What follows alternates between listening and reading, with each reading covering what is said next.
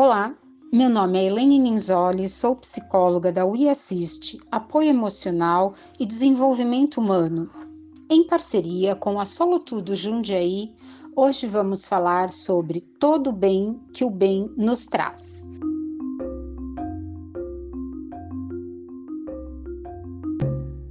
Nunca ouvimos e vimos tantas notícias tristes sobre a perda de amigos, parentes e pessoas do mundo todo, mas também nunca ouvimos e vimos tantos movimentos de solidariedade, bondade e altruísmo como estamos vendo neste último ano.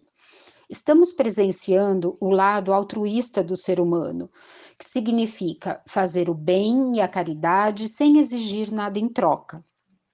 A psicologia positiva tem como um de seus pilares o estudo das virtudes e forças pessoais.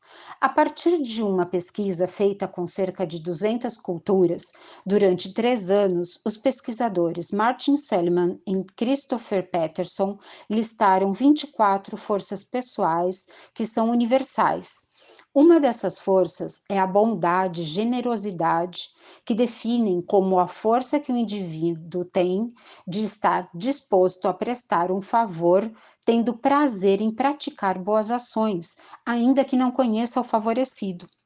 Por mais que o ser humano seja considerado como individualista e egoísta, todos nós temos uma medida de bondade.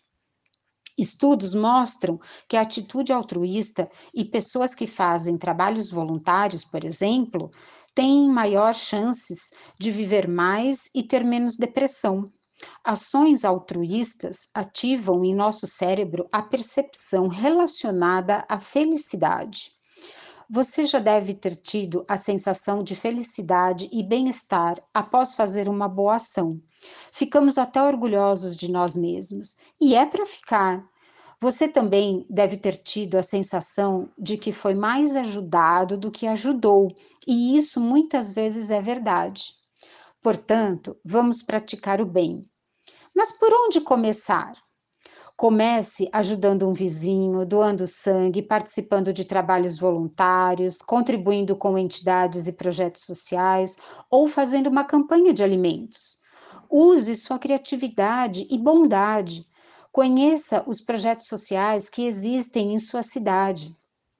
E não posso deixar de falar de um novo projeto que está acontecendo em Jundiaí, que é o projeto Mães que Acolhem. São psicólogas que se uniram para ajudar os órfãos da Covid, adolescentes, crianças e bebês que perderam seus pais para a doença e ficaram em situação de vulnerabilidade. Que ação linda!